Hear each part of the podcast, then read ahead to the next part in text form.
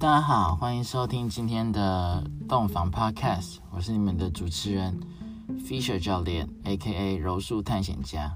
今天想跟大家来聊一聊我自己很想聊的主题，就是什么是 Movement Training，就是中文我们可以翻译做动作训练。Movement Training，大家如果有在关注国外的健身 YouTube。啊，或者文章的话，你发现大概是在二零一六年到二零一八年这一阵子，忽然好多啊有用这一个主题拍的影片，就是很多，像比如说呃台湾可能听过的动物流啊，Animal Flow 或者是 Functional Pattern 这些东西，都在那个时候啊很大的红起来。那主要推波助澜的是一些啊，就是我们大家应该都认识格斗界的嘴炮。Conor McGregor，他在这这个二五年到一七年一一八年这一段日子，真是如日中天，变成 UFC 最红的一个大明星。那他有跟一阵子外流一些他在训练 movement training 的影片。啊，跟他训练的人是一个以色列 movement training 的大师，叫做 Edo Patrol。那就是他的影片。里面伊德普特会带他做很多爬行啊，做很多跳舞啊，做很多互动，像杂耍一样丢球啊、爬栏杆啊这些的东西。那全部的人就因为 Conor McGregor 的火红，又让又让 Movement Training 啊这些影片，其他格斗选手都没有做过，然后大家就认识了这件事，就觉得哇，好好好特别啊！啊，Conor McGregor 做这什么，这个是什么？然后就越来越多的人来拍影片来解释 Movement Training。所以看过这些影片的你，可能会觉得，哎，好好好好有趣，好好玩，好华丽。但是他在干嘛？他在练肌力吗？他在练柔软度吗？还是他在练格斗？还是在跳舞？所以我们就来今天就来跟大家解释一下。所以如果你问说 movement training 要解释它是什么，其实是非常广泛、很难回答的问题。就好像你问一个人说摇滚乐它是什么，这实在太太难回答完了。可是你可以比较容易的问说摇滚乐不是什么，就比较好回答你。所以一样，movement training 不是什么，是比较好的第一个问题。movement training 不是专项训练，或者不是专项运动。怎么越讲越多很多人没听懂的字？我们这里举例什么是专项运动。第一个例子，我们来想哦，健力选手，专项运动健力选手，他必须要用练习啊，健力选手需要的软身需要的活动度，他的肩膀、他的手腕、髋关节这些活动度，脚踝要打开。那再来，他必须要学会健力举重的呼吸法，可能是 breathing 之类，让他的脊椎能够承担更多保护，啊，举起更重的重量。那他可能需要穿全套举重的装备，腰带啊这些鞋子，然后，然后这个他一定要用这个举重的杠铃、举重的杠片，他不可以在脚一高一低的情况下举重，这样子他才可以在举重这个项目上进步，取得更好的成绩。那所以专项运动就是你要把所有复杂的。因素排除，把一切简单专门化，你才可以在你选择的领域里面有有这个啊科学化或者有数据的进步。所以这就是刚刚说的，你你不能说啊，我要练硬举，然后我在两只脚一高一低的楼梯上面练硬举，然后想要去科学化的追踪，这是不可能的。像游泳选手，你要你你也不可能在在那个什么在莫名其妙的河里在化粪池里面练游泳，然后说我要当金牌游泳选手，这就是你没有办法把那个环境的复杂性去除，让他专心的练游泳。对，所以这就是专项化训练。那你如果呃相反的例子，比如说跟健力相反的，我们说马拉松好了，那他需要的饮食需要的呃。心肺功能训练，它需要的呼吸方式都会不一样，需要的装备都会不一样，所以今天你如果让一个马拉松选手去用，呃，怎么说，健力选手，譬如说他的呼吸方式来跑马拉松，用 bracing，那你可以试试看，你 bracing 的跑步大概只能跑两分钟。所以专项跟专项之间是难以转换。当然，健力跟马拉松是特别极端了，但是我要说的重点是，专项跟专项之间其实是难以转换的，也就是说。他们是很难彼此适应的。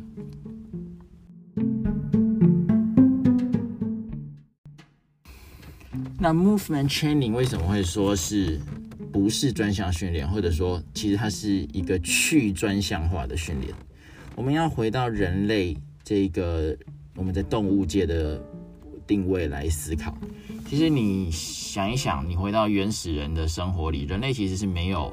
特别的专项的，跟其他动物比起来，你也没有利爪，你也没有牙尖的牙齿，你也不是四只脚在跑，所以跑不快。那你游泳也没有鳃，就是然后你也不像猴子一样很会在树上爬来爬去。所以其他动物都有专项，只有人类没有。但是这也是人类特别的地方。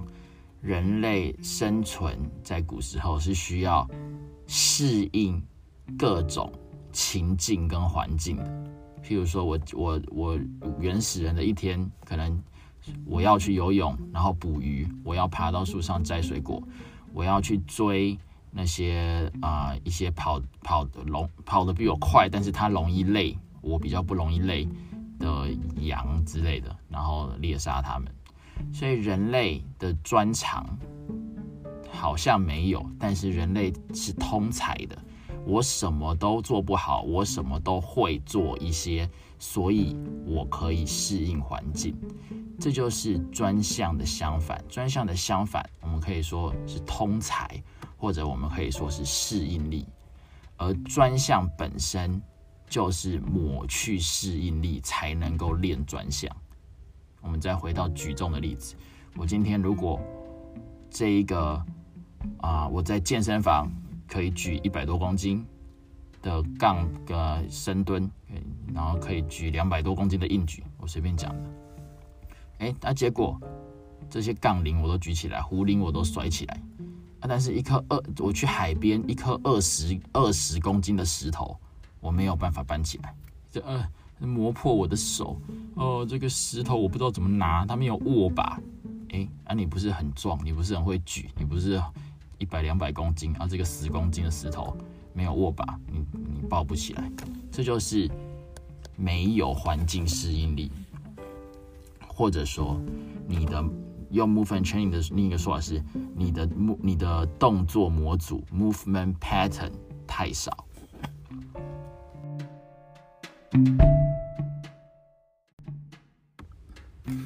那你现在讲这些 movement pattern 到底是什么意思？人类到底有多少种动作模组？好，这是一个非常好的问题。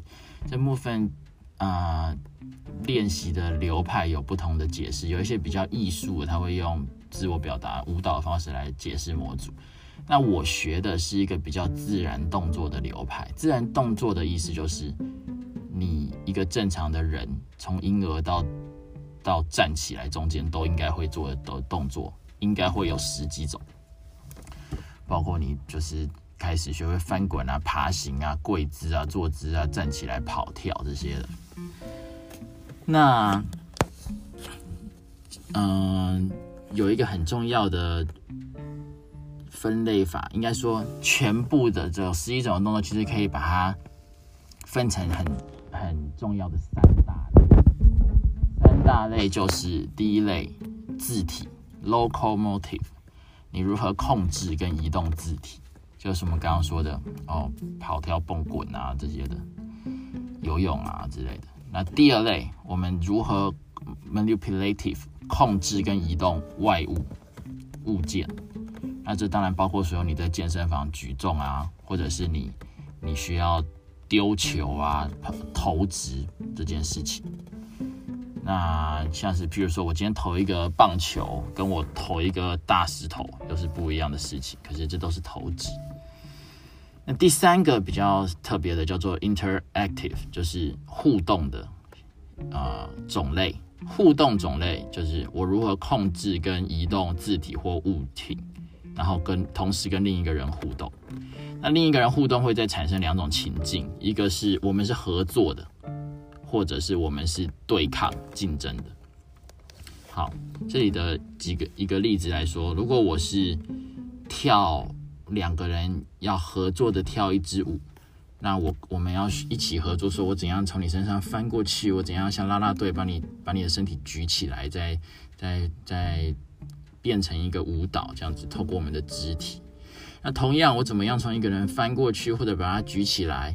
但是今天情境如果从舞蹈变成了摔跤或者是巴西柔术，我把你翻过去，我是要从背后 choke 你，我把你举起来，是我要把你摔在地上。那这个就会变成竞争，这个时候对手他就不会让你做，他会抗拒让你举起来，甚至他也想要举你的时候，你一定会想着怎么抵抗它。这就是三大类啊，再说一次，字体的控制与移动，物件的控制与移动，然后互动下的竞争或合作跟另外一个人的控制与移动。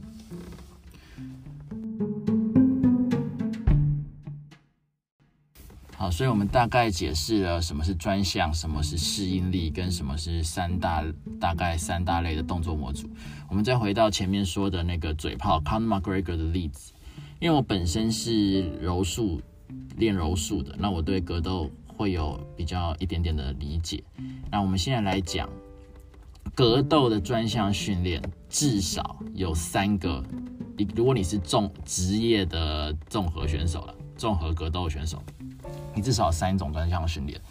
第一个是 striking，就是打击技，你会有一个专门的拳击教练、泰拳教练，就是教你打击的东西。那第二个是 grappling，就是专门的一个教练教你脚力，教你巴西柔术、柔道这些摔摔擒技的东西。不好意思。第三个是激励体能教练，那他是为了你格斗。的激励体能去提升，不是要帮你一天到晚那个举多重、举爆弹重什么的。所以至少有这三个，那其他你还会有专门的营养师的，还有生活管理，这个就不在讨论范围里。那 Conor McGregor 他那个时候去大肆的宣扬他跟 Edo p e r s h o 做的，可以说他选他自己选的第四个辅助训练是 Movement Training。那 Movement Training 他做很多啊，就是呃。很奇怪的翻滚在户外，然后在一直跑，很奇怪的跑步，听很多音乐，跳来跳去，然后像跑酷的东西爬来爬去，跳舞，然后拿着棍子跟对方玩电流击击棒，然后脊椎扭来扭去的这些东西，在地上学动物爬来爬去这些东西，它到底它的用处是什么？所以我们刚刚讲了，它不会直接帮助嘴炮的专项变强。意思就是，你做部分 training 不会让你的呃打击变强，不会让你的摔技变强，不会让你的力量体能变强，不会有正相关，不会有直接的因果关系。可是它让 Conor McGregor 的 movement pattern 动作模组变得多元。动作模组变得多元，这什么意思？假设我们用一个东西叫做护身导法来说。你学过柔道就知道哦，我一定要学护身导法，这样我跌倒了才比较不会受伤，我才比较敢被摔。一个完全没学护身导法的人是不敢轻轻的被摔倒，他也会不敢的。那假设你一个正常学柔道的人会会会五种护身导法，但是 Conor McGregor 他在这个动作训练里面，他学了柔道的护身导法，他学了跑酷的护身导法，他学了现代舞的护身导法，他可能学了三十种护身导法，所以。他的跌倒的模动作模组就比他正常一个练综合格斗的对手多个五倍之类的。我随便举个概略的例子，所以他在打的时候他会怎样？他的心态上，他可以有更多元的战术，他可以更不怕跌。他因为我知道我太会跌倒了，所以我没有办法有被 surprise 意外的跌倒。所以我可以更肆无忌惮的去压迫进攻，或者是更有创意的啊压制，去 surprise 我的对手。所以这就是你的你的模组变多丰富之后，你身为一个人的适应能力就会变得更好啊！你再带着这一个本身，可以说你进化，但是这个进化是你回归原始的意思。的身的人体的本能之后，你的适应力变好。其实你做这些非常多元的训练，你应用肌力体能教练来看的话，你他也会说哦，你在模拟动物爬，你这些的，你也会练到很多很多一般格斗选手或者一般正常人练不到的小肌肉，你的神经连接也会不一样，你的本体感，你的肌腱韧带。关节都会有训练到一般正常的肌力体能训练不到，所以你的整体会变成一个更强壮、更有用，然后更有适应力的人体。你再回到你的专项的时候，你就会变强，但是不等于你直接专项技术的变强。所以这就是。Move and training 其实对很多这种选手来说是最好的辅助训练，不一定是格斗。你今天练 CrossFit，你今天练斯巴达，今天练篮球，跳跳跳跳跳这些的，任何运动 movement training 都能够帮你那个强化你的所谓你根本不知道的弱连接。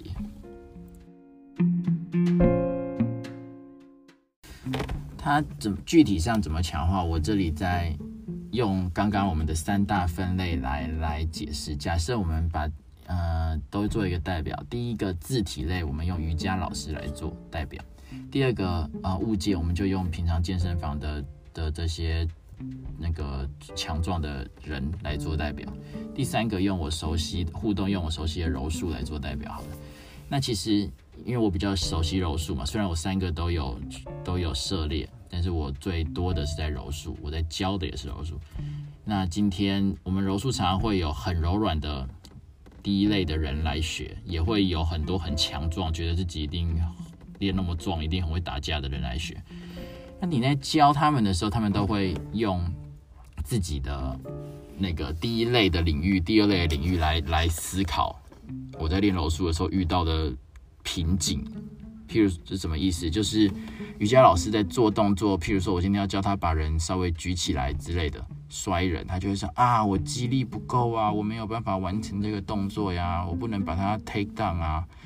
啊，今天那些很壮的练健美健身的人来，他要做一个动作，可能是一些呃下位防御啊，guard retention，或者是三角锁啊这些，他就是啊，我的活动度不够啊，我筋太硬了，我不能做啊，说是我要先把筋拉开才可以做啊之类的。那其实他们讲的都不是错的，就是当然你你变强壮或者你活动度变大会有帮助，可是这个帮助本质上。应该是二十 percent 的帮助，主因的那八十趴是因为他们不能理解第三类这种别人互动下抗拒让你做这一个大大的因素，在他原本的运动里是没有的，他不熟悉的是这个。所以换句话说，今天如果是一个很强壮、肌力足够的瑜伽老师，或者是一个很柔软、活动度很大的健美选手、健力选手来，他还是一样。会有八十趴的机会做不出这些，呃，他刚刚想要的动作，所以他原本熟悉的范围，啊，去想要去，就像是你手上只有锤子，锤子你就想要把所有东西都看成钉子的意思，就是啊，我我重训的问题都是因为活动度不足，那我练其他都会只会想说啊，又是因为我活动度不足，啊，其实不是。所以这个就是部分 training 最重要的东西，它会直接的让你去正视到，哦，原来有八十趴的问题是我原本完全看不见的。用我自己来说好了，我是属于互动性的运动为主的嘛。那当特别有趣的是，当我去练攀岩的时候，因为攀岩是一个非常动脑的动作，这个运动，你爬之前你要去想，哦，这一面墙。你要征服这一面墙，你要找到适合你的路线。你是手长脚长，你是会爆发的，还是你是省力的，还是你比较矮，还是你比较强壮？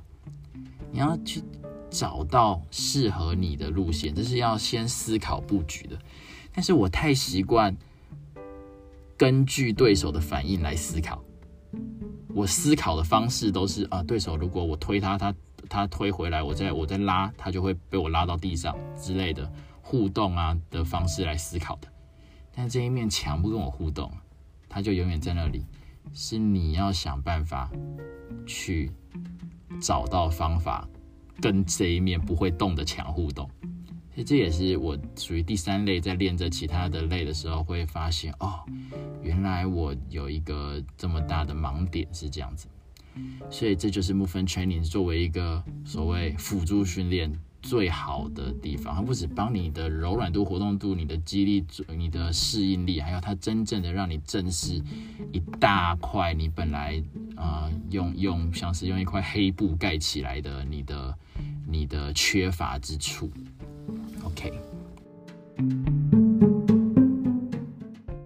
所以今天大概跟大家介绍了啊，movement training 几件事情。什么是专项化？那为什么 movement training 要去专项化？那 movement pattern 动作模组的三大种类。那你自己平常训练的运动是哪一类呢？那你是不是当你遇到瓶颈的时候，可以思考一下？诶，也许我需要补足的不是我原本以为的那些那些东西而已，而是一些我需要透过跨领域、跨类别去去理解的啊一些这些我所不足的的因素，是我原本完全无法理解的。对。那接下来我们有以后再谈 movement training 别急的时候，可能会讲几个像是哦 movement training，那我我平常上班族跟它跟姿势有没有关系？我能不能够啊改变我一些久坐久站的问题啊？或者是诶，那 movement training 跟呃功能性训练有什么不一样？这些，或者是呃，我到底应该选哪个运动才能开始比较好的 movement training？这些我们未来会再聊到。所以今天这一集先讲到这里。那谢谢大家，希望大家多关注洞房的 podcast，也可以上 YouTube 跟 IG 去找我。那我是啊，Fisher 教练，柔术探险家。啊，下一集我们洞房 podcast 再见，拜拜。